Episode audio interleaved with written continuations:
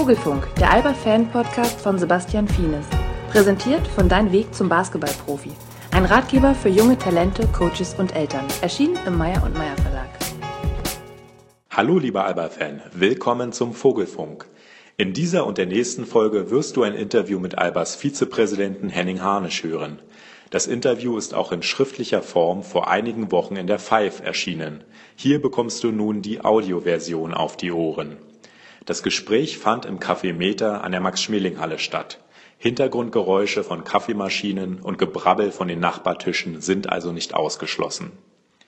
Henning beendete ja seine aktive Spielerlaufbahn 1998 bei Alba Berlin und studierte dann Film- und Kulturwissenschaften. Aber der Sport ließ ihn nicht los. Er kehrte 2004 als Teammanager von Alba Berlin in die Bundesliga zurück. Zwischen 2008 und 2010 war er Albers Sportdirektor. Ab Mitte 2010 widmete Henning Harnisch sein Berufsleben der Gewinnung von Talenten. Seitdem ist er Vizepräsident des Vereins und in dieser Funktion für die Nachwuchsförderung verantwortlich. Mit Henning habe ich ein umfangreiches Gespräch über dessen Aktivitäten in den Bereichen soziales Engagement von Alba Berlin, das Alba Jugendprogramm, Talentrekrutierung und die Zukunft des deutschen Basketballs geführt. Den ersten Teil hörst du jetzt gleich. Vor wenigen Monaten wurde Henning mit dem ältesten deutschen Sportpreis, das Goldene Band, für sein herausragendes soziales Engagement im Sport ausgezeichnet. Als erstes habe ich ihn gefragt, wie stolz er als Kopf des Alba Jugendprogramms über diesen Preis ist. Und hier ist seine Antwort. Ja, ich finde es toll, aus dem Grund auch, weil der Preis ist sozusagen inhaltlich umgewidmet worden. Der war für herausragende sportliche Leistungen, also ein tolle Sportler und es geht ja jetzt direkt darum, Leute, die, die sich um das ähm, Soziale, was im Sport steckt, kümmern. Ähm, und ich glaube, das war definitiv ein Anliegen von Anfang an, dass man sagen, klar macht, dass Sport, natürlich Basketball, ein total gutes Medium sein kann, um halt Leute ähm, ja, zusammenzubringen und dass das was Identitätsstiftendes ist und dass, dass man das nutzen kann. Ne? Und, ähm, und ich glaube, es war immer wichtig, nein, es war wichtig, aber dass wir keine Sozialarbeiter sind, ne? sondern immer, da steckt eine Sportidee drin und wenn man die aber systematisch, konsequent angeht, stellt man automatisch auch ähm, Soziales her. Und äh, dass das so aufgegriffen worden ist und jetzt durch den Preis ausgedrückt ist und dadurch sich natürlich alle ähm, geehrt fühlen müssen, die, die da mitmachen. Mhm. Schulleiter, Erzieher, Lehrer, der ganze Verein, Partnervereine. Das ist gut, ja, und das äh, hilft jetzt auch in den nächsten Jahren, dass es weiter ordentlich wachsen kann, hoffentlich. Du hast ja schon in der Pressemitteilung gesagt, da hast du ja die ganzen Leute hervorgehoben, die auch ja. äh, mit dazu beigetragen haben, dass das ganze Jugendprogramm so gewachsen ist. Ähm, nichtsdestotrotz ist es immer noch eine persönliche Auszeichnung, äh, die deine Verdienste äh, in den letzten Jahren würdigt für die sozialen Projekte, äh, an denen du beteiligt warst, die ohne dich ja nicht zustande gekommen wären, oder? Also, ja, ich glaube, es ist immer eine Frage, wie, wie man damit umgeht. Ja, ich könnte jetzt sagen, ja, das ist, war meine Sache, das, bin ich, aber ähm, ich sage dann immer, ich bin halt Mannschaftssportler und ich habe sozusagen, meine sportlichen Erfolge waren immer in einem Team. Und es fängt halt damit an, dass ich Teil von einem Club bin, der, der das überhaupt möglich machen wollte. Hätten Leute auch äh, sagen können, wie Marco und Dieter und Axel Schweizer, äh, nee, wir machen ausschließlich klassischen Jugendleistungssport, der in Richtung Profisport führt und ziehen uns nicht so was Großes an. Aber die Leute waren offen. Das zeigt, dass das, ja, also ist ja auch so eine ähm, Charakter-Persönlichkeitsfrage. Mhm. Und so, so, gesehen, also ich kann da meine eigene Leistung einordnen und möchte das auch, auch nicht anders sehen ähm, und mich da zu groß machen. Mhm. Ist schon groß genug, dass ich jetzt rede. Ne? Also ich weiß schon, und so eine Grundeitelkeit wird immer ähm, befriedigt. Aber mehr soll es auch nicht sein. Und ich bin gerne Sprachrohr von un, un, unseren Ideen. Ja. Und so sehen auch unsere Leute mich, dass wenn es darum geht, so dann soll ich es halt aussprechen. Ja. Ähm, vielleicht kannst du mal konkret ähm, sagen, in welchen sozialen Bereichen äh, und mit welchen Projekten äh, Alba involviert war, wo ihr euch halt aktiv beteiligt habt. Ich glaube, es ist ganz wichtig, dass man das äh, nicht, nicht, dass so nach und nach ein Mythos entsteht. Ähm, es gab da nicht irgendeine klare Blaupause, nach der wir das aufgebaut haben, sondern es war sehr viel Stochern und Wühlen und Gucken und Fragen und Fehler machen. Dass das so sukzessive nach und nach entwickelt hat und dass so die Logik nach und nach auch da, da reinkam. Prinzipiell ging es uns von Anfang an darum, dass wir in der Stadt mehr Zugang zu Sport und dann später Basketball herstellen wollten. Und da sind Basketballer sehr geübt mit, dass sie Kontakt suchen zu, zu den Schulen. Also ich glaube, dass gerade die westdeutsche Basketball-Vergangenheit, die Traditionslinien sehr viel zu tun hat mit Schulen, wo halt Basketball verrückte Sportlehrer an den Schulen dafür gesorgt haben, dass man so einen Erstkontakt hatte. Und idealerweise waren das dann die, die auch in Kontakt waren oder Teil waren zu dem örtlichen Basketballverein.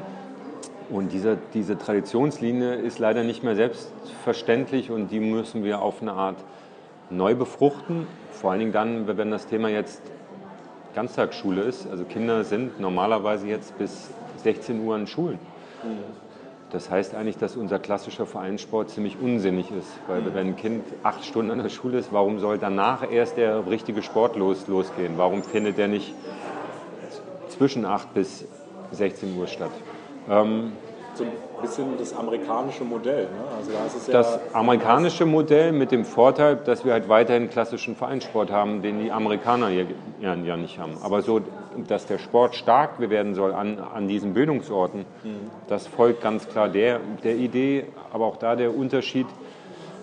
Also die Teams an, an, an den Schulen sind stark und wichtig. Äh, ich glaube, der Sportunterricht hat auch nur eine ganz untergeordnete Rolle. Ähm, so, also wir wollen ja, ein Schwerpunkt soll ganz klar im Unterricht auch sein, wo man wirklich alle kind, kind, Kinder hat und natürlich dann auch im Außerschulischen.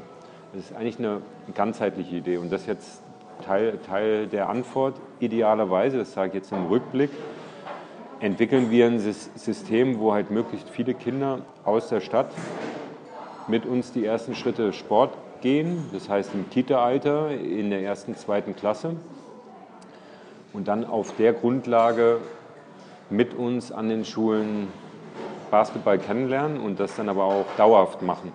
Messen lassen wollen wir uns daran, dass alle, die mit uns anfangen, mit uns erwachsen werden. Das ist, glaube ich, ein großer Unterschied zu normalen Profisportvereinen. Also äh, wir wollen niemanden wegselektieren. Mhm. Äh, aber natürlich ab dem Alter, ab 12, 13, 14 anfangen für die, die halt mehr wollen und, und auch mehr, mehr können, für die einen eigenen Weg zu schaffen. Ja. Ähm, und das unabhängig davon, ob, ob wir jetzt wie hier im Biedermeier-Prenzlauer Berg tätig sind, im arg bürgerlichen oder aber in, in diesen klassischen Brennpunkten. Das haben wir uns nicht ausgesucht, das ist so nach und nach ähm, passiert. Also all die Namen, die, die man kennt, die letztlich für schwierigere Orte stehen, da arbeiten wir. Und da entwickeln wir eine Idee, die so einer Logik von einem Sozialraum entspricht, dass man erstmal einen Sozialraum definiert. Das heißt, das ist der Kiez. Dann guckt, welche Bildungsinstitutionen gibt es da, wie viele Kitas, Grundschulen, Oberschulen und idealerweise alle diese Bildungsinstitutionen mitnimmt in die Sportidee und unsere Trainer einspeist in, in dieses ja, Sozialbildungssystem. Mhm. Und das Medium ist Sport, Basketball idealerweise ein Akteurmix aus Lehrer, Erzieher und Trainer, die halt dann miteinander eine ganzheitliche Idee bauen. Wenn ich das so sage, äh, fühle ich mich selber so ein bisschen verändert. Äh, Im Sinne von, das ist nicht mehr klassischer Basketballverein. Aber ich merke mehr und mehr, dass da eine Logik drin steckt und eine Sportidee, die, die eine Zukunft hat. Ja? Und ich glaube, dass dieser klassische Vereinssport keine Zukunft hat. Der ist zu da gibt es zu viel, viele Schwellen. Der ist von den Zeiten her falsch. Ganztagsschule, man ich eben. Der ist äh, zu ehrenamtlich. Ähm, ne? Und der, ist, der hat zu wenig Hallenzeiten. Der ist eigentlich definiert durch eine Menge Probleme. Und tollerweise, oder also nicht tollerweise, äh, es ist toll, dass es halt weiterhin das gibt. Aber es gibt beispielsweise in riesengroßen Gegenden der Stadt gar nicht. Wenn du in was weiß ich, wo Karlshorst lebst, äh, kann es sein, dass es keine Schule gibt, wo Basketball eine Rolle gibt. Es gibt keinen Basketballverein. So. Ähm, Steht auf jeden Fall ein großes Konzept dahinter. Also, äh, Mittlerweile, genau, ist da reingewachsen. Hat sich so entwickelt, okay. Ähm, du hast ja 2005 ähm, das Programm sozusagen übernommen und dann äh, mehr oder weniger auch neu konzipiert. Innerhalb von zehn Jahren ist dann ähm, Alberts Jugendprogramm zu dem größten von Deutschland geworden. Jetzt kommen ein paar unglaubliche Zahlen. 3500 ähm, Kinder in 157 Partnerschulen in Berlin und Brandenburg, 61 Alba-Vereinsteams, Alba Grund- und Oberschulliga mit 350 Mannschaften, rund 1000 aktive Vereinsspieler, 120 eigene Trainer, der größte Basketballverein Deutschlands. Ähm, hattest du vor zehn Jahren ähm, annähernd solch eine Vision oder bist du selbst äh, von dieser rasanten Entwicklung überrascht? Ich vergleiche uns immer mit so einem Startup, was eine gute Grundidee hatte und dann auf der Grundlage schnell halt groß werden konnte aber vor allen Dingen auch, weil es unterm Schutz war. Ne? Der große Bruder war immer dabei, ähm, die Alba Profis, mhm. von deren Expertise und deren ja, Können wir halt immer, immer profitieren konnten. Also es ist ein sehr, sehr unnormales Aufwachsen und groß, groß werden. Also weder 30 Jahre Schatzmeister und Vereinsheim, also quasi von null an, mhm. noch halt praktisch sozusagen ganz alleine, sondern immer mit diesen professionellen Strukturen. Und das ist, glaube ich, wichtig. Ähm, dass das so groß werden würde, natürlich ahnt man das nicht. Aber es war schon von Anfang an die Idee da, Basketball, äh, Berlin ist so eine tolle Stadt äh, und hat so eine tolle Basketballtradition, dass das ja ein Ort sein muss, wo man gut Basketball herstellen kann und vor allen Dingen zehnmal Spieler auf, die, die aus der Stadt kommen. Äh, ohne so eine systematische Struktur immer aus so positiven Zufällen entstanden. Und das ist schon die Frage, und das fanden wir alle von Anfang an aufregend, wie ist denn das, wenn man das mal systematischer angeht.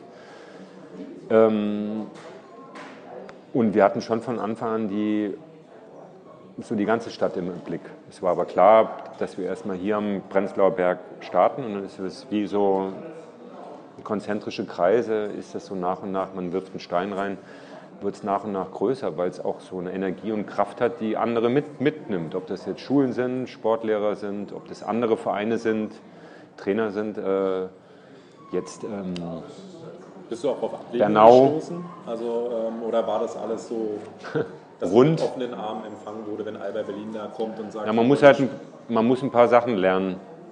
Äh, Beispiel, wenn man was mit Schulen wirklich machen will, muss man sich daran gewöhnen, dass A, eine Sekretärin eigentlich immer eine Wagenburg ist, die hält halt sehr viel ab.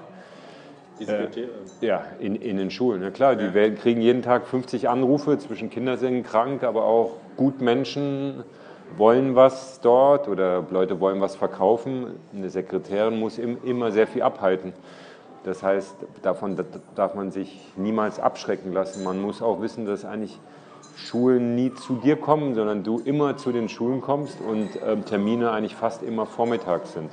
bist du dann hartnäckig geblieben? Hast du es immer wieder probiert oder wie, war das dann im Alltag? Genau, das ist ja was, wo das ist dann eine andere Art von Sport, sich dann nicht abschrecken lassen. Und dann aber auch, was ja Spaß macht, wenn man dann ein paar Sachen lernt. Also Ne? Ein Schulleiter testet ja auch das Gegenüber, testet, ob, ob das Gegenüber weiß, was Schule heißt, weiß, wie viel Honorarmittel eine Schule hat, äh, weiß, was PKB-Mittel sind, Personalkosten-Budgets. Ne? Und ähm, so wächst, wächst, wächst man da rein. Und nochmal, wir haben so einen Grundfehler am Anfang gemacht, dass, dass wir gesagt haben, ja, es kostet Schule nichts.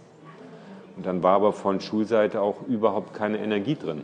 Und ja. äh, so wächst, wächst man da rein und unsere Trainer auch oder auch die Sache, wenn man nur eine AG an der Schule macht, äh, kann das toll sein. Es kann natürlich aber auch so sein, dass da eigentlich gar niemand kommt, weil man gar nicht mit der Schule äh, verbunden ist.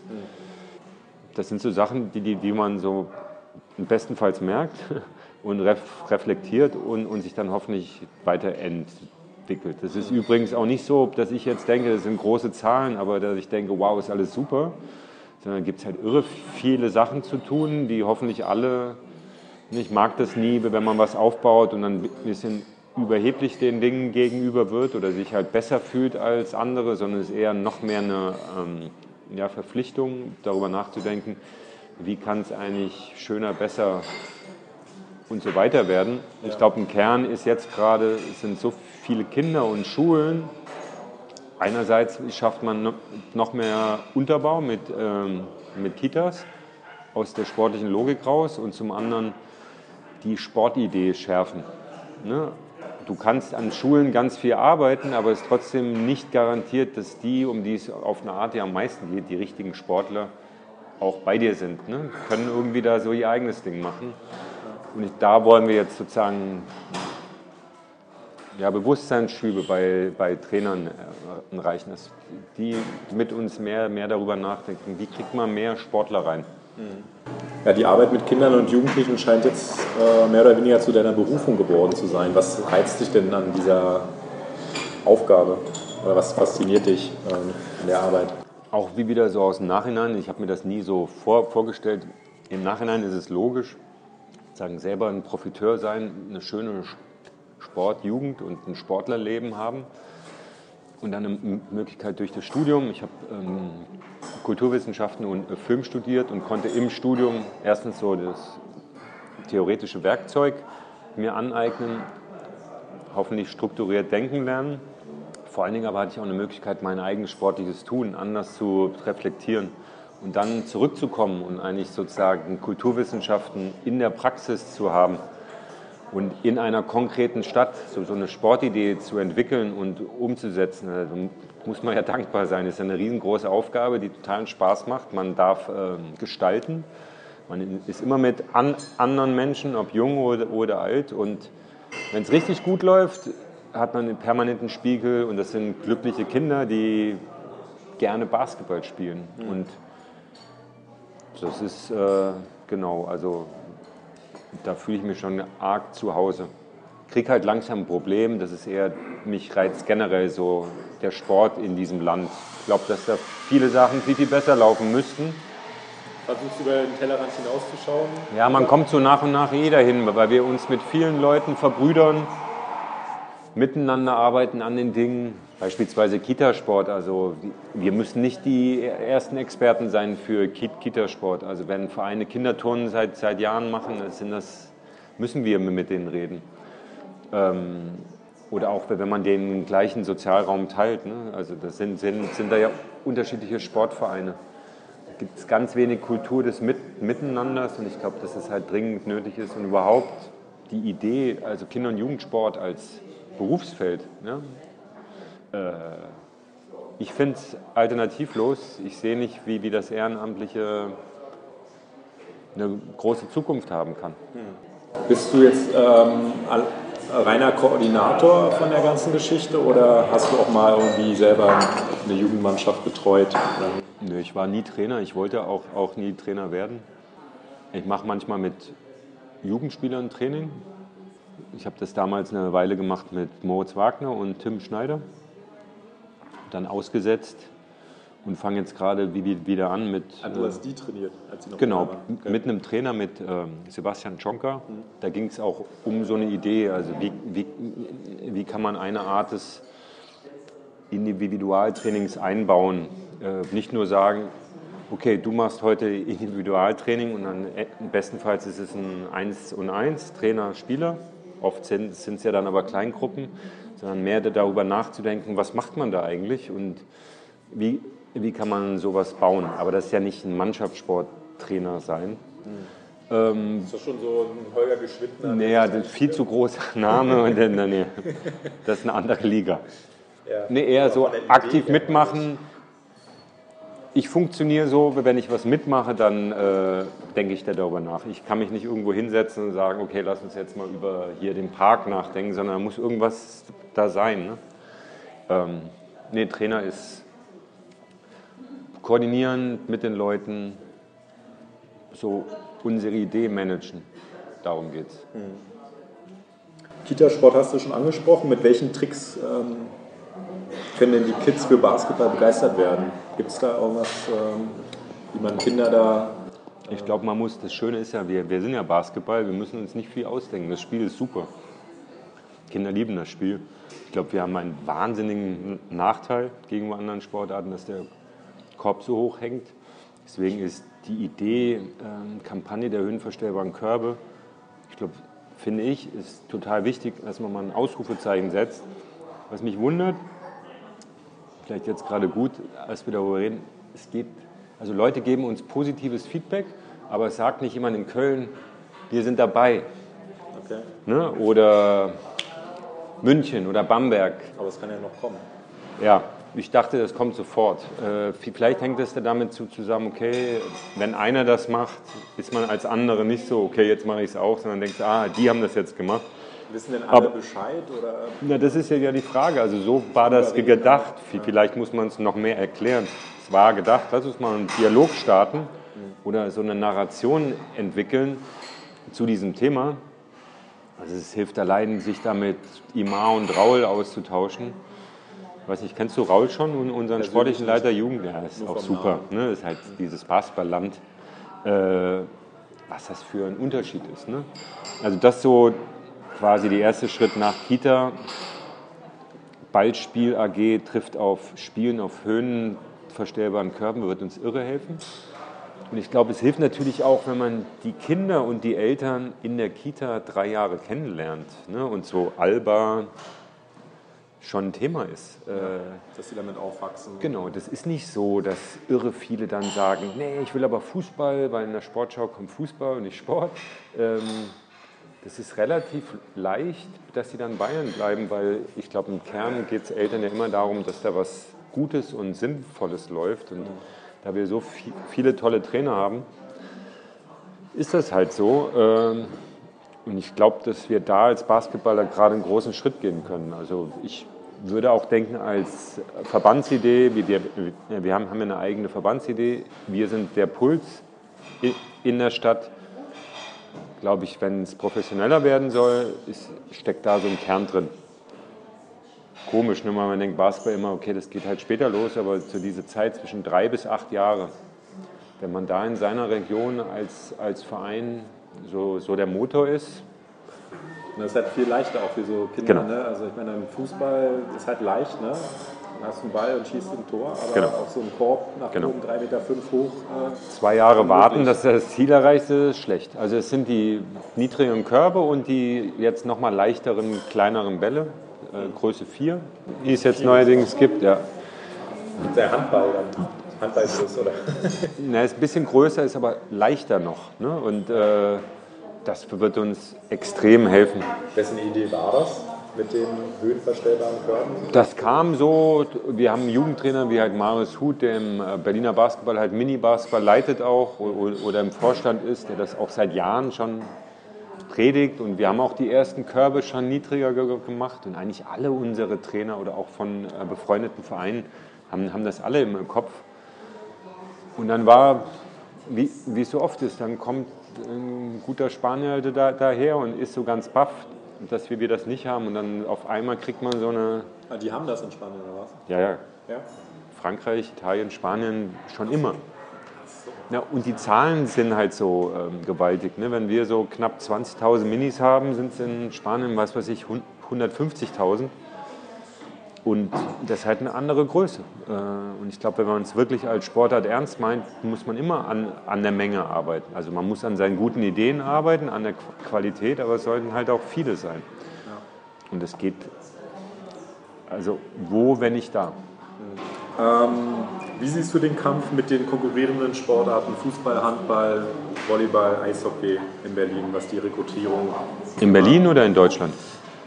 Naja, erstmal Berlin, weil hier sind ja die ganzen ähm, Profimannschaften, aber ja, warum auch nicht in Deutschland weit? Also, in Berlin erstmal haben wir ja dieses tolle Projekt Profivereine machen Schule, wo äh, auf der Grundlage von Alba macht, macht, macht Schule jetzt alle Profivereine mitmachen. Das heißt immer, dass Trainer bis zu 20 Wochenstunden in, in der Schule arbeiten und dafür gibt es einen extra Topf.